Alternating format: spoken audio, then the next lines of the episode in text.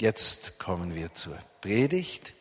Und ich möchte euch bitten, die Bibel aufzuschlagen im ersten Korintherbrief, Kapitel 12.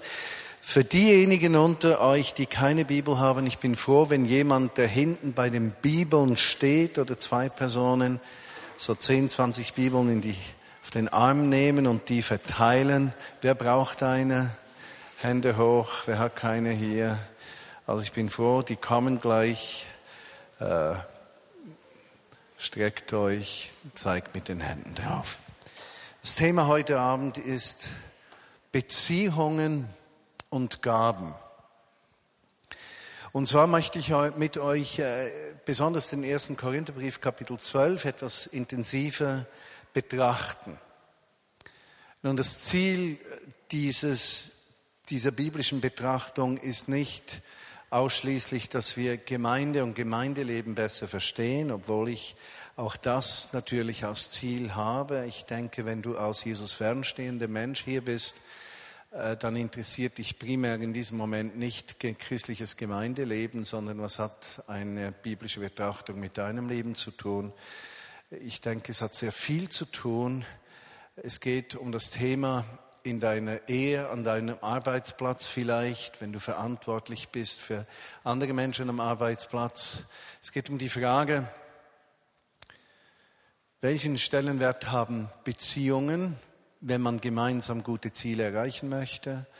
Welchen Stellenwert haben Begabungen im Erreichen von Zielen? Und drittens, welchen Stellenwert hat Position im Erreichen von Beziehungen? Also Beziehung im Erreichen von Zielen. Beziehung, Gaben und Position. Wie stehen die im Zusammenhang miteinander? Wie können wir im Familienleben, im Berufsleben erleben, wie diese drei Dinge das Potenzial einer Gruppe von Menschen freisetzen? Für die anderen, die schon länger im Glauben stehen, es geht mir bei dieser Betrachtung darum, dass ihr ein besseres Verständnis auch bekommt, wie wir aus Vineyard Bern miteinander funktionieren und funktionieren wollen. 1. Korintherbrief, Kapitel 12, möchte euch den Rahmen dafür geben. Die Briefe in den Evangelien, die wurden ja meistens geschrieben, weil eine Gemeinde an einem Ort Schwierigkeiten und Probleme hatte. Nun, die Schwierigkeit ist die, wir lesen in den Briefen nur die Antwort auf die Probleme dieser Gemeinden. Aber wir können nur aus den Antworten, die wir lesen, schließen, was für Probleme sie überhaupt hatten, weil uns das Gegenstück fehlt. Also wir, wir lesen den Brief, die Schilderung der Probleme dieser Gemeinde zum Beispiel in Korinth nicht. Ist vergleichbar mit einem Telefonanruf, äh, wo man nur die eine Seite hört, aber die andere Seite nicht und deshalb verschiedenste Missverständnisse aufkommen könnten, weil man eben nur eine Seite des Gesprächs hört. Das müssen wir wissen, wenn wir die Briefe des Neuen Testaments lesen. Dazu natürlich die Motivation für das Schreiben dieser Briefe war beinahe immer ein Problem in einer Gemeinde und man hat die Autoren haben auf diese Probleme geantwortet. Die Korintherbriefe sind geschrieben an eine Gemeinde, die auf der einen Seite ganz reich war im Sinne von Begabung, von Enthusiasmus, von Kreativität. Es war eine Gemeinde, so kann man aus diesen zwei Briefen schließen, die große soziale Unterschiede kannte. Es waren also gebildete und ungebildete, vermögende, unvermögende Menschen da. Es war eine kulturübergreifende Gemeinde. Es waren Menschen verschiedenster Rassen da. Es kam aber auch dazu, dass es eine Gemeinde war, äh, die Schwierigkeiten hatte, wirklich in eine gemeinsame Richtung zu gehen. Und genau diese Spannungen die das in der Gemeinde schuf, die können wir erahnen, wenn wir die Korintherbriefe lesen. Dazu eine gewisse Unsicherheit in der biblischen Lehre. Natürlich, zur damaligen Zeit bestand das Neue Testament nicht. Also diese Menschen, die von Jesus ergriffen worden waren, hatten als Schriften eigentlich nur die Schriften des Alten Testaments, die Torah, die fünf Bücher Mose, die Tenach, die restlichen Bücher und sonst nicht viel mehr. Ja, das ist mal wichtige Grundinformation. Wenn man den Brief anschaut, begegnet uns etwas Interessantes dabei, und zwar ein gewisser Ablauf, den möchte ich beschreiben in der zweiten, äh, vom, der zweiten Hälfte des Korintherbriefes, um zu sehen, in welchem Fluss ist dieser Brief. Kapitel 11 zum Beispiel schreibt der Autor von christlichen Ordnungen, äh, besonders im Hinblick auch auf Reiche und Arme und Unterschiedlichkeit der Möglichkeiten der einzelnen Gemeindeglieder. In Kapitel 12 steigt der Spannungsbogen dieses Briefes an und er beschreibt die Gemeinde mit dem Bild eines Leibes. Und da möchte ich euch sagen, das Neue Testament braucht in der Beschreibung der christlichen Gemeinschaft viele Bilder, also ein Bild ist, die Gemeinde ist ein Kunstwerk, ein Bild ist das Bild der Familie, ein Bild ist das Bild eines Körpers, des Leibes, das wir hier finden. Ein weiteres Bild ist das Bild äh, eines Hauses, eines Tempels, wo wir lebendige Bausteine sind. Äh, diese Bilder sind nicht absolut zu betrachten, sondern als Beschreibungen. Weshalb Beschreibungen? Es sind Beschreibungen, damit wir über die Zeit und Kultur hinweg den Kern und Inhalt besser verstehen können. Und so braucht er hier das Bild des Leibes und der Dienste, die daraus folgen. Dann geht der Brief weiter zu einem riesigen Höhepunkt. Das ist Kapitel 13. Kapitel 12 schließt mit dem Satz, ich zeige euch noch einen schöneren Weg. Und dann kommen wir zum Kapitel der Liebe, zum Hohelied der Liebe im 13. Kapitel. Und das schließt ja dann mit dem Satz, es bleiben aber drei Dinge, Glaube, Liebe, Hoffnung. Und die Liebe aber ist das Größte unter ihnen. Und dann geht er weiter zu einer gottesdienstlichen Beschreibung, um dann zum Ende des Briefkommens noch über das Ende des körperlichen Lebens des Menschen zu sprechen. Also offensichtlich, der Autor hat einen Spannungsbogen in dieser Geschichte drin. Er bezweckt diesen Spannungsbogen und versucht dem Leser dabei zu helfen, ein besseres Verständnis für die christliche Gemeinschaft und ihren Dienst zu gewinnen. Und damit beschäftigt er sich im ganzen zweiten Teil des Korintherbriefes. Und so lesen wir jetzt miteinander 1. Äh, Korinther 12, Vers 1 bis 3. Er schreibt Folgendes. Über die Geistesgaben aber, meine Geschwister, will ich euch nicht in Unwissenheit lassen. Ihr wisst, dass ihr, als ihr Heiden wart, euch zu den stummen Götzen hinziehen ließet, wie ihr geleitet wurdet. Darum sage ich euch, dass niemand, der im Geiste Gottes redet, sagt, verflucht sei Jesus. Es kann aber auch keiner sagen, Herr Jesus, als nur im Heiligen Geist. Und wenn ihr diesen Textausschnitt betrachtet, dann äh, kommt er etwas eigenartig daher. Also man fragt sich dann gleich, was ist die Veranlassung für diese Aussage? Was ist der, weshalb schreibt er das überhaupt? Es muss ja einen Grund haben. Nun, es hat da einige Fokuspunkte. Das eine ist, er sagt über die Wirkungen des Heiligen Geistes. Er braucht das Wort Charisma, Gnadenwirkung.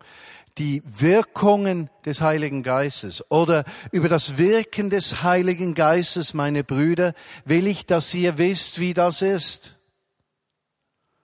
Und dann erklärt er, ihr erinnert euch daran, dass es eine Zeit gab, da habt ihr vollständig ohne Gott gelebt. Ihr habt euch äh, einfach euren äh, Gefühlen, euren äh, Drängen hingegeben. Euer Leben hat keine Richtung gehabt. Deshalb sage ich euch, wenn einer den Heiligen Geist hat, kann er nicht sagen, verflucht sei Jesus. Aber er kann auch nur sagen, Domine Jesus, Herr Jesus. Und damit meint er nicht einfach Herr Jesus wie Herr Meier, sondern was er meint ist, Jesus ist der Herr. Also ein Mensch kann nur sagen, Jesus ist der Herr, wenn er den Heiligen Geist hat. Jetzt eines der möglichen Probleme ist, und das ist ein aktuelles Thema, dass sich Christen darüber unterhalten, kann man mehr oder weniger Heiligen Geist haben. Und offensichtlich sagt dieser Text aus, nein, nein, nein, nein, nein, nein. Wer sagt mit reinem Herzen, Jesus ist mein Herr, in dem wohnt der Heilige Geist. Und es gibt nicht mehr Heiligen Geist oder weniger. In dem wohnt der Heilige Geist. Denn ohne den Heiligen Geist, den Geist, der von Gott kommt, kann er nicht sagen, Domine Jesus. Jesus ist der Herr oder Jesus ist mein Herr. Und er bringt das aber zusammen mit der Aussage, ich will, dass ihr über die Wirkungen des Heiligen Geistes etwas wisst. Also der Rückschluss in diesem Text ist ganz einfach. Die müssen sich unterhalten haben über die Frage, wie viel Heiliger Geist hat ein Mensch und hat der, bei dem mehr Wirkungen des Geistes sichtbar werden, mehr vom Heiligen Geist als der, bei dem weniger Auswirkungen des Heiligen Geistes sichtbar sind. Ja? Und sagt, nein, nein, nein, das, das ist überhaupt nicht so. Jetzt fährt aber weiter im Vers 4 und sagt Folgendes. Es bestehen aber Unterschiede in den Charismen, in den Wirkungen des Heiligen Geistes, in den Gnadengaben. Doch es ist derselbe Geist. Es gibt verschiedene Aufgaben, Dienste, Ämter. Doch es ist derselbe Herr und die Kraftwirkungen sind verschieden, doch es ist derselbe Gott, der alles in allen wirkt. Verse 4 bis 6. Was sagt er genau? Er sagt, Gottes Geist wirkt durch die Menschen, in denen er wohnt, in unterschiedlicher Weise aber es ist derselbe Heilige Geist. Ja? Auch dasselbe Maß vom Heiligen Geist. Ganz wichtig zu verstehen. Was nichts anderes bedeutet als Gottes Geist wirkt durch verschiedene Menschen in unterschiedlicher Art und Weise. Wir müssen uns nicht vergleichen mit anderen, wie andere Menschen von Gott gebraucht werden, sondern wir dürfen uns ausrichten an wem? Domine Jesus, am Herrn Jesus, unserem Herrn und sagen, Herr, wir öffnen uns, brauche du uns so, wie du es tun möchtest. Das Zweite ist, es gibt verschiedene Dienste, unterschiedliche Aufgaben, verschiedene Ämter. Nun, diesen Satz müssen wir etwas besser interpretieren. Und zwar wissen die meisten von euch, die in einer evangelischen Kirche sind, dass es irgendwann eine Reformation gegeben hat. Und die, die römisch-katholisch aufgewachsen sind, wissen auch, es gab da mal was und da haben die sich gestritten, dann hat es plötzlich mehr als eine Kirche gegeben. Aber eine der wichtigsten Punkte der Reformation, der Erneuerung der Kirche im 16. Jahrhundert war folgendes von allen Reformatoren als ungemein wichtig erachtet, das allgemeine Priestertum.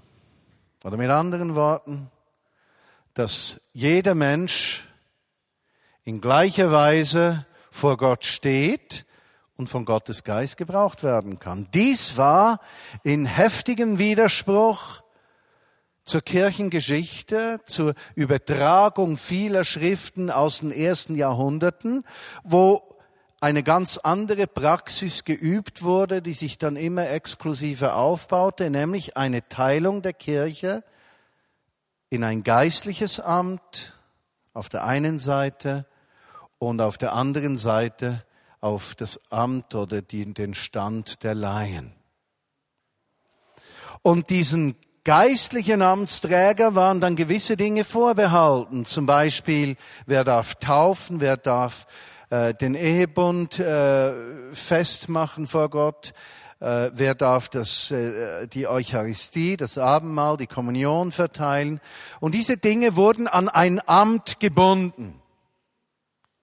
Und dieses Amt wurde zu einem exklusiven Recht.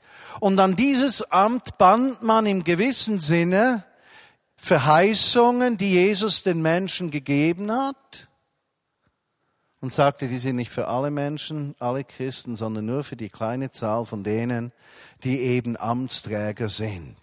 Und genau dort kam die Reformation rein und sagte, nein, nein, nein, jeder Nachfolger von Jesus ist ein Priester und ein König. Wir schauen das anhand von zwei Bibelstellen gleich noch genauer an.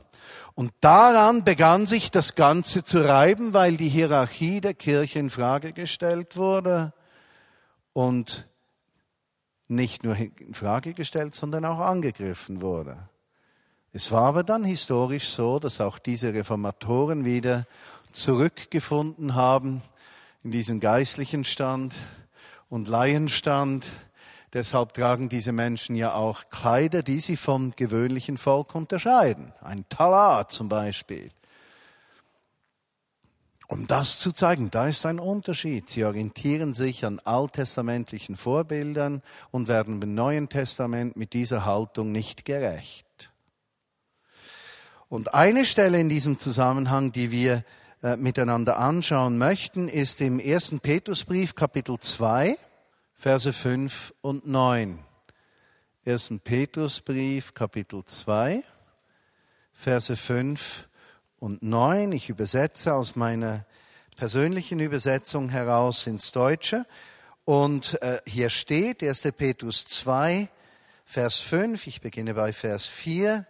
Und wenn ihr zu ihm kommt, dem lebendigen Baustein, der von den Menschen verworfen wurde, aber von Gott erwählt ist und ihm wertvoll ist, dann kommt auch ihr als lebendige Steine und als solche werdet ihr zu einem geistlichen Haus gebaut, um ein heiliges Priestervolk zu sein, das geistliche Opfer darbringt, die Gott annehmbar sind durch Jesus Christus.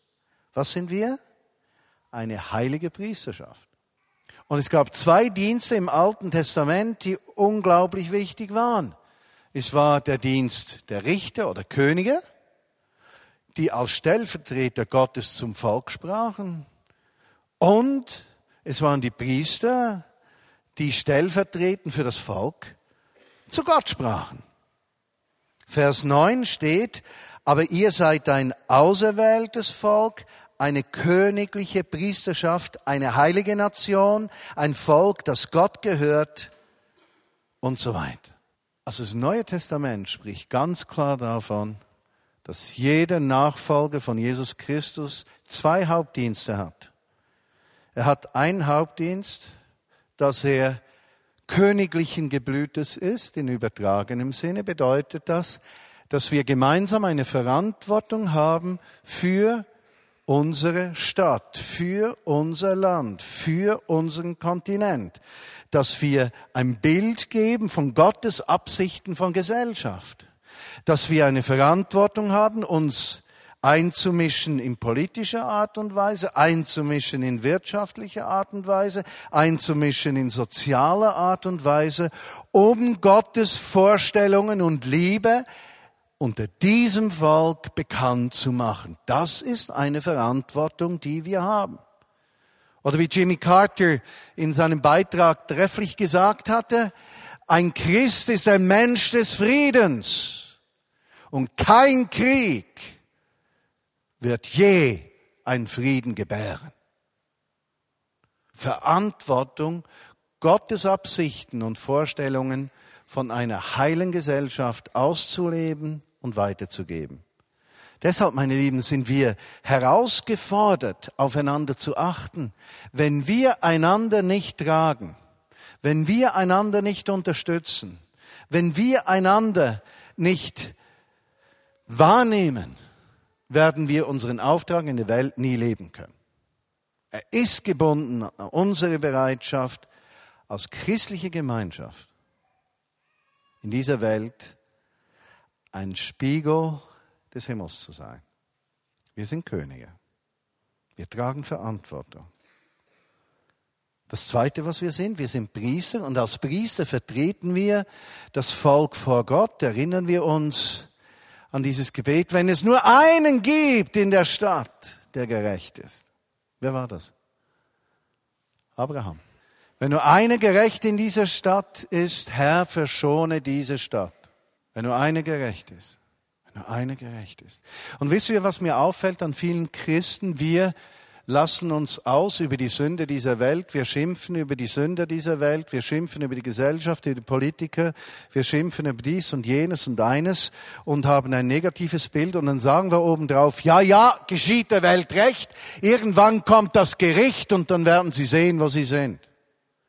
In einem so tiefen Widerspruch zum Wort Gottes dass eigentlich nur eines sagt, wir sind Priester unseres Volkes mit der Aufgabe zu sagen, Herr, erbarme dich über Bern. Kyrie eleison, Herr, erbarme dich. Erbarme dich über Berlin, erbarme dich über Wien, erbarme dich über Zürich, erbarme dich, Herr, über unserem Land, über unserem Kontinent. Erbarme dich und suche uns heim, damit deine Gerechtigkeit in unser Volk einzieht. Und Herr, wenn du nur einen Gerechten findest unter uns, dann, Herr, hast du genügend Grund, dich zu erbarmen über ein ganzes Volk.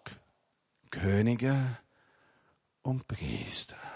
Doch tun wir diesen Dienst, nehmen wir das wahr. Es bestehen aber unterschiedliche Gnadenwirkungen, aber es ist der eine Geist, es gibt verschiedene Dienste, es ist derselbe Herr. Es gibt auch die Kraftwirkungen, die verschieden sind, aber es ist derselbe Gott. Das Geheimnis ist folgendes. Und bald schließlich den ersten Teil dieser Botschaft und am nächsten Sonntag weiterzufahren. Wir können Jesus nicht nachfolgen, wenn wir den Wert der Menschen nicht in dem sehen, was Gott in sie hineingelegt hat. Deshalb ist es für mich so wichtig in der Vineyard, dass wir verstehen, als Vineyard sind wir nur ein Teil der Kirche Jesu Christi. Und wir sprechen nicht negativ über andere Kirchen. Wir sprechen niemanden den Glauben ab. Wir sprechen Glauben zu. Wir sagen nicht, Katholiken können keine Christen sein, Evangelische sind dem Teufel vom Wagen gefallen und Freikirchler sind irgendwo in der Hitze äh, äh, an, an, einem Hitzschlag äh, erschlagen worden und die, die uns nicht passen, haben dieses, äh, diese Krankheiten, die sind so nicht gut. Sondern wir sagen, Herr, Herr. Wir anerkennen die Unterschiedlichkeit, aber diese Unterschiedlichkeit kommt von deinem Geist. Es ist ein und derselbe Geist. Auch wenn wir nicht alles verstehen, auch wenn wir nicht alles annehmen können, es ist der eine Geist. Und genauso gehen wir mit Menschen um. Würde ist der Wert, der einem Menschen gegeben wird, ohne dass er eine Leistung dafür erbringt. Ja? Dieser Satz, den könnte man beinahe aufschreiben. Würde es der Wert eines Menschen, der ihm gegeben wird, ohne dass er dafür eine Leistung bringt?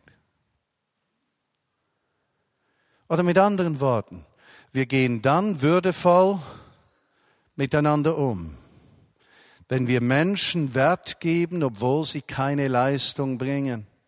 Und dieser würdevolle Umgang, dieser würdevolle Umgang bewirkt etwas, dass Menschen an Wert gewinnen. Jesus kam in diese Welt und er gab uns Wert, ohne dass wir eine Leistung gebracht hätten. Durch seinen Tod und seine Auferstehung wurden wir aufgewertet, nicht bewertet, nicht entwertet, sondern aufgewertet. Und genau dieser Geist des Christus wohnt in uns und dort, wo er Raum gewinnt, beginnen wir Menschen um uns herum aufzuwerten, nicht zu bewerten, nicht zu entwerten, sondern aufzuwerten.